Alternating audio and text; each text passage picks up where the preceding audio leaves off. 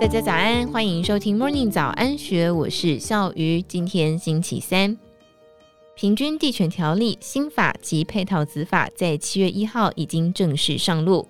消基会董事暨房委会委员张新民认为，新法全面实施之后，房市交易量预估会掉三成。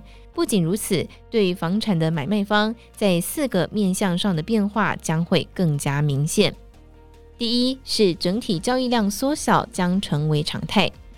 这次平均地权条例主要剑指预售屋市场当中的投资客。就一般市场的认知跟观察，在过去两三年，这类的投资客占市场比例可能达到百分之二十到百分之三十。所以新法上路之后，经过严刑峻法的扫荡，这些投资客一定是逃之夭夭。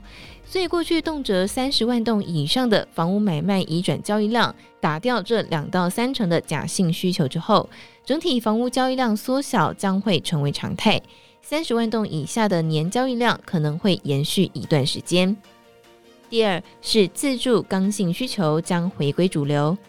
当投资型的假性需求退场，刚性自住型的需求将会成为房屋市场的主流。而业者为了要满足这些刚性需求，在产品规划上面将会更加务实，而不再务虚，让自住客好用好住的产品才会是市场的王道。第三，豪宅市场将变成极乐。限制司法人购置住宅是这次修法的一大特色，也是业界最期期以为不可的争执点，因为这会影响到很多豪宅建案的销售。未来豪宅将很有可能会沦为食之无味、弃之可惜的鸡肋。第四，售屋方将会更加小心谨慎。由于这次的修法设有检举奖金制度，在重赏之下，相信可以取得一定的前置效果。也等于是鼓励全民来当政府的眼线，将过去房市的炒作歪风一举扫除，卖房子的业者也会更加谨慎小心来卖房子。以上内容出自《金周刊》数位内容部，更多精彩内容欢迎参考资讯栏。如果任何想法，欢迎你留言告诉我们，也记得要订阅追踪，以免错过我们的节目。另外，金周大耳朵有专属的 Discord 讨论群组，欢迎你一起加入来参与讨论。祝福您有美好的一天，我们明天见，拜拜。